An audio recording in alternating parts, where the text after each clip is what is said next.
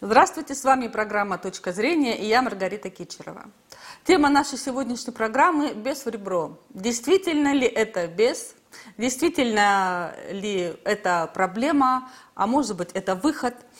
Эту тему мы обсудим с психотехнологом Сергеем Маркеловым. Здравствуйте, Сергей. Добрый день, Маргарита. Э, Сергей, э, Бывает так, что жили-жили люди вместе, э, поженились достаточно рано, и спустя несколько десятилетий дети выросли, они остались лицом к лицу друг с другом. И кто-то из них, из пары, супруг или супруга, встречает любовь, другую совершенно. Не потому, что его вторая половина плохая, да? а ну вот просто так получилось, что человек перерос отношения – а, и у меня вопрос, э, почему нельзя сразу понять, что э, у пары, когда они женятся, разный темп развития, что кто-то опережает э, другого? Угу. Маргарита, ну смотрите, а, брак это не замершее такое ледяное образование. Брак это, это, это всегда процесс. Брак это процесс. К этому нужно сказать. То есть у брака это такая, знаете, как говорят в кибернетике, есть такое понятие игра с бесконечной, то есть бесконечная игра. То есть только смерть, условно говоря, может там одно, исчезновение физического объекта что-то к этому дать. То есть есть игры с конечной историей, а есть как бы игры бесконечные. Вот жизнь это игра с конечной историей, а брак это игра с бесконечной историей. Что это значит? Это значит, что а, когда мы встречаемся, то безусловно, вот фундаментально в браке есть как бы две огромные, две большие фазы, которые требует от нас разного способа понимания отношений ну, как бы, к, к партнеру. Первая ранняя фаза брака, первая половина жизни условно брака, это когда мы встречаемся, влюбляемся, начинаем вместе жить, у нас появляются совместные интересы, мы подтверждаем их, мы молодые, мы, так сказать, легче переносим э, ссоры и так далее, и так далее. Это называется, как, то есть э, такая, знаете, романтическая фаза, условно назовем, условно брака, где э, нам хорошо, потому что мы видим друг в друге хорошее. Это хорошее вместе с нами растет, оно углубляется, мы познаем друг друга глубже и глубже. И это вот хорошее, мы каждый раз находим подтверждение, как здорово, что мы вместе. Что происходит в динамике отношений брака? Безусловно, люди все больше и больше супруги интегрируют свои личные жизни внутрь, э, как бы внутрь друг друга. Становится некое такое вот, опять же, искусственное, но почему-то веры, в него верят образование под названием семья. А семья это общественный институт, он никакого отношения к любви и браку не имеет. Это, это искусственная административная история. Немного, немного вклинюсь, простите. Э, если я правильно понимаю, в семье э, каждый из супругов растет по-разному, по-своему? Нет, это абсолютно точно, каждый по-разному. Просто они э, в нормальном браке ты делаешь некоторые поправки. Поправки, э, прислушиваясь друг к другу, корректируя друг друга. Конечно, да. да. То есть возникает как бы три человека. Да? Брак это не один плюс один равно два, а один плюс один равно три, четыре бывает. Почему? Потому что как бы вот эти объединения, они не просто два человека. Это уже появляется третий человек, к которому они могут апеллировать там как бы в, в развитии отношений. Ну, например, как? Там вот возникает, там, например, кризис среднего возраста семьи. Там, кризис... Так, мне кажется, я поняла, Сергей. Э, почему нельзя понять, э, что, что у пары э, разный темп развития в самом начале? Потому что это вообще брак, э, нечто неопределенное. Конечно, брак это хаос.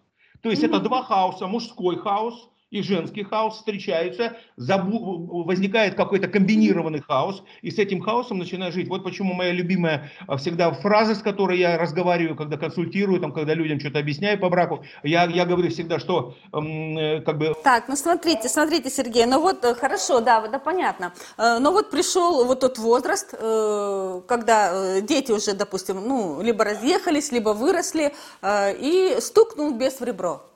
Вот он реберный бес пришел и, э, скажем так, начал разрушать семью. Кто-то из супругов полюбил другого человека. Да. Основой, платформой такого неожиданного события в жизни, во второй половине любого брака возрастного, э, является то, что брак во второй половине как бы своего существования, да, то есть уже когда, как говорите, все социально устаканилось, он, во-первых, очень рационален. Если первая часть наших отношений всегда иррациональна, то есть да, романтично, да. эмоционально, то потом нужно перевести, уметь отношения в рациональное. Когда ты эмоциональный брак, я, нам хорошо, потому что нам хорошо, а в рациональной фазе брака мне хорошо, потому что я благодарен тебе, что все эти годы мы были вместе. И вот тогда, кстати, помимо благодарности, Э, второй человек, уже так как рациональная фаза брака, э, он начинает понимать, либо замечать что-то в своем э, супруге, нечто не соответствующее, скажем так, его интересам, каким-то его, может быть, даже внутреннему я, да, его характеру иногда. Именно во второй фазе брака, когда наступает рациональность. Да, когда рациональность, да, то есть есть два исхода брака. Либо вторая половина жизни в браке укрепляет друг друга, и уже люди живут, потому что это уже дружба, поэтому, потому что жить не можем не потому, что мы там целуемся с утра до вечера, все уже знаем, а потому что просто нам, мы уже вместе, нам, нам хорошо, и мы можем это рационально объяснить. То есть уже другие параметры. Важным правилом вот этого, где переход брака от нерационального к рациональному, очень важный при, признак. А, потому что в рациональном браке мы готовы друг друга, партнеры готовы друг друга в возрастном браке любить и быть вместе, даже учитывая, не даже, а используя недостатки друг друга. Они уже настолько друг друга знают, что если на первой фазе недостатки это псих, то на второй фазе недостатки мне уже нравятся, я уже при, привык. А вот, а, а вот если в рациональной фазе брака э, супруг уже понимает, что все, это совершенно мне чужой человек. Хороший человек, но он чужой. Иногда ведь бывает, без ребро не стукнет, а человек просто уходит из семьи. Просто потому, что ну вот, э, он уже больше э, чего-то там не может терпеть, не может что-то. Вот, Сергей, какие сигналы говорят о том, э, что, ну, скажем так, человек либо отстает от своего супруга, либо, наоборот, опережает его? А, ну, во-первых, вы, вы, вы регулярно в вопросе говорите слово «просто», я все-таки буду поправлять вас и говорить, что все, что касается человека, это все непросто. Это, это первое. Вот. Да. Второе. А почему разные, почему возникает вот это, человек начинает во второй половине брака более детально в нем ковыряться. Вы правильно говорите. Вот одно из ковыряний это, а там, я тебе всю жизнь посвятила, как бы ты рос, развивался, карьера у тебя была, я, я в тебя, в мужика вкладывалась, как бы своими этими, и вдруг мужик как бы стал статусным, вроде как научился зарабатывать деньги, и, естественно, у него возникает такая сепарация, такая, причем здесь она. И возникает что? Второй момент, а, то есть начинаются взгляды на сторону. И второй момент, почему взгляды на сторону, это потому что, к, к сожалению, человек не только плановое существо, как животное, плановое, но и очень часто неплановое, то есть контекстуальное. То есть мы очень часто решения принимаем не, не, не продумав, как обычно, там, рационально, да. а просто в контексте. То есть, условно, была вечеринка, был корпоративчик, на этом корпоративчике появились хорошие девчонки, одна хорошо мне просекка давала пить весь вечер, и вдруг эта просекка перелез, ух ты, у меня возникло контекстуальное поведение, хорошая девчонка, почему бы не, за, не закрутить. Тут, как правило, нет, вот в подавляющем большинстве случаев, нет замены партнера есть просто дополнительная опция, которую я могу себе там, ну не знаю, как, как статусный мужчина, или там, как статусная женщина, или кто-то позволить. Ну, вы правильно говорите, в основном мужч, мужская эта история. И поэтому, и вот на фоне рациональных отношений в, в браке, в реальном, и на фоне появляющейся снова романтики, снова появляющейся вот этой увлеченности, снова появляется признание, а ты уже другой, ты ж там со своей первой женой все эти, все эти трудности проходил, жили в однушке, там потом покупали квартиру как так в ипотеку. А тут у тебя все готовенько. Появляется девушка, которой ты можешь уже показать свой кошелек, свою машину и так далее. И вот тут включается, конечно, у мужиков то, что называется, э, то, что называется дофамин. То есть в мозге есть такой гормончик опять, опять на гормончике с вами выходим. Дофамин, который что делает? Это гормон, который у мужиков очень сильно, как правило, подавлен. Что значит подавлен? То есть ген, который отвечает за этот гормон, он немножко как бы такой, находится, называется, не малоактивен. Что это значит? То есть мужику, если этот гормон малоактивен, постоянно хочется, это гормон новизны. Короче, перевожу в практику. Гормон новизны. Вот почему существует такой... Ну, это вы говорите про конкретного беса в ребро. А, а, а если рассмотреть, что э, это, ну, допустим, вот не бес, я не знаю, как его назвать. А, если вот человек реально влюбился, Вот у него есть хорошая вторая половина, но он находится в той рациональной фазе, когда он понимает, что э, они просто вот, ну, очень хорошие соседи, друзья и так далее. И он встречает человека, который э, ему каким-то образом соответствует, его э, внутреннему миру на данный момент, да, э, каким-то вот интересам и прочее. И э, у него вот этот вот баланс, он не знает, то ли ему оставаться в семье, да, то ли ему идти за новой любовью. Э, вот... Э, где правильно поставить запятую, уйти нельзя остаться. То есть получается, что э, если э, он уйдет, да, он предаст того человека, который находится на данный момент рядом с ним сейчас и который прошел вот тут весь путь с ним вот до этого момента.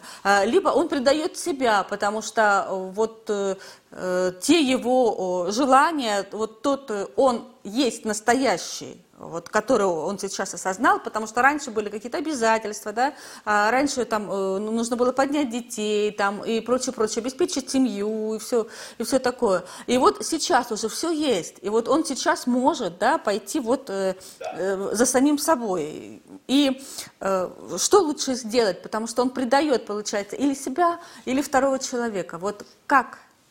Ой, слушайте, да, да, да подавляющее большинство мужчин и женщин решают эту ситуацию, естественно, в сторону развода.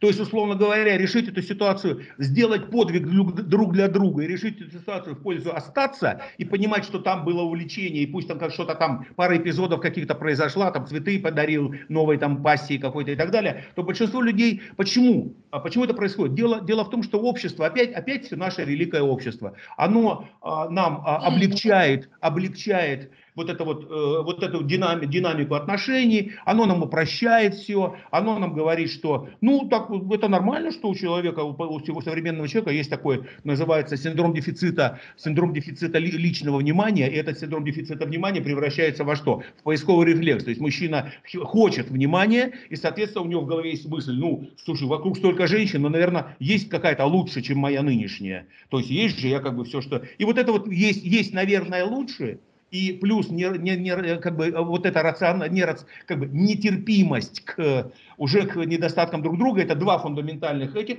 что заставляет делать беса в ребро и спокойно плевать на предыдущий брак, плевать уже там с детьми, без детей, взрослые, не взрослые. То есть, условно говоря, человек попадает в ловушку в личную ловушку, и, конечно же, он разрешает эту ловушку даже ценой потом трагедий личных, и даже ушел, и понимает, что этот домоклов меч будет до смерти над ним висеть, и ушел он к молодой, там, или, не знаю, к другой просто назовем, это все равно будет над ним висеть, никуда не деть. Мужики, мужиков психика сверхчувствительная, и они, скорее всего, и, и, и, и, и короче будут жить, и, скорее всего, у них физиология слетит, этот стресс хронический, который они там будут заливать алкоголем, либо чем-то там первое время, а потом, так сказать, то есть Другими словами, ничего хорошего вот, вот при таких разрывах не происходит. Но, к сожалению, ничего хорошего возникнет там, потом когда-то, через несколько месяцев или лет, там, инфарктик подхватил, и бывшая жена узнает, что у чувака там что-то случилось у мужа, и вот как бы она, естественно, в голове, я же тебя предупреждала, и так далее, и так далее. То есть, условно говоря, вот это вот состояние, что мне легче отказаться, потому что э, вот вы в вопросе несколько раз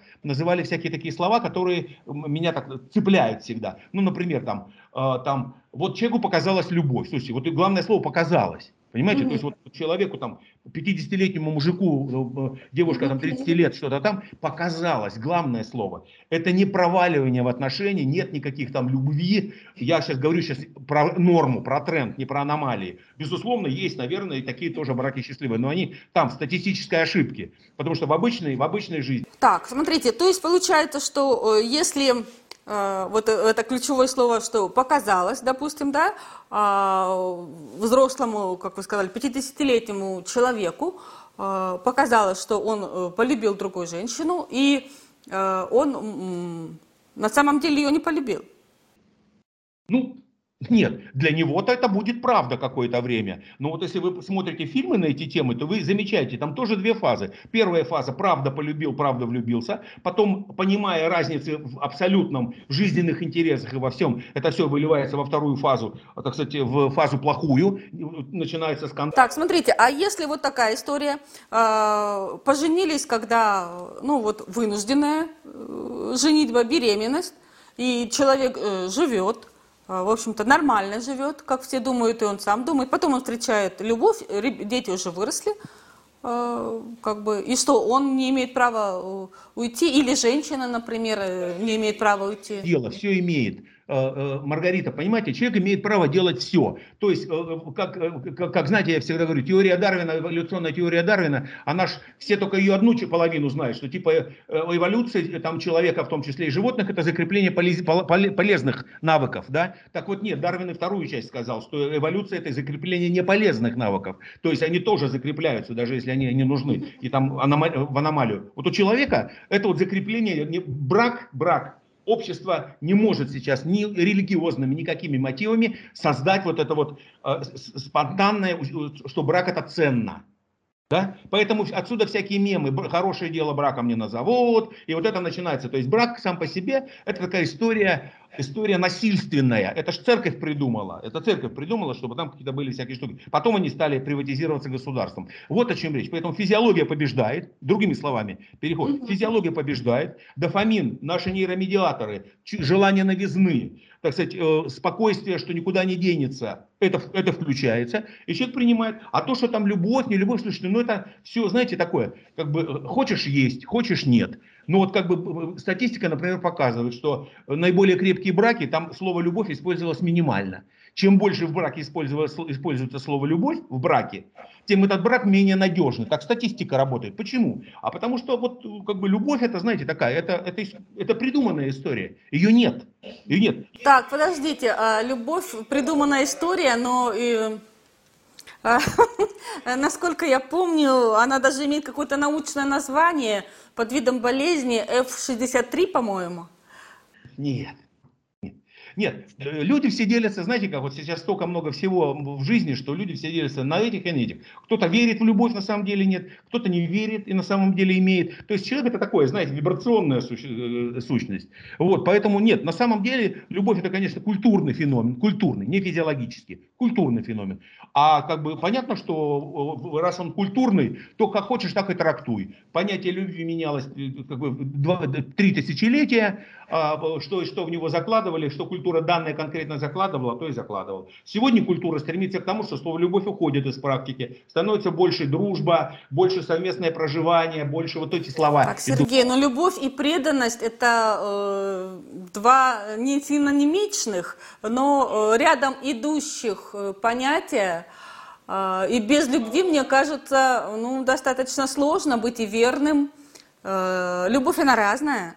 А, быть верным, быть, пред... быть порядочным человеком. И если это уходит, то мне лично искренне жаль. Ну, смотрите, я же говорю, вот в чем фишка сегодняшнего времени, в котором мы живем. А, как говорят эти самые, сколько людей, столько, столько, столько мнений. Поэтому слов, которые ничего за собой не оставляют, на количество слов этих нарастает, а точность этих слов, вот как его расшифровать, Э, наоборот, стремится к нулю. То есть, условно, берем 100 человек, и они нам расскажут 100 историй, 100 личных историй э, любви. Понимаете? Да. Я понимаю, Сергей. То есть, э, возвращаясь к нашему последнему вопросу, где правильно поставить запятую, идти нельзя остаться, это вопрос, скажем так, вечно риторический, и запятую ставит сам каждый там, где он посчитает нужным. Да, то есть, э, э, если философски, так, экзистенциально, да, а на самом деле, конечно, я сказал, что 80-85% по статистике ставят вопрос э, расстаться. Спасибо, Сергей. Спасибо вам. На этом наша программа подошла к концу. С вами была Маргарита Кичерова и психотехнолог Сергей Маркелов. Всего доброго.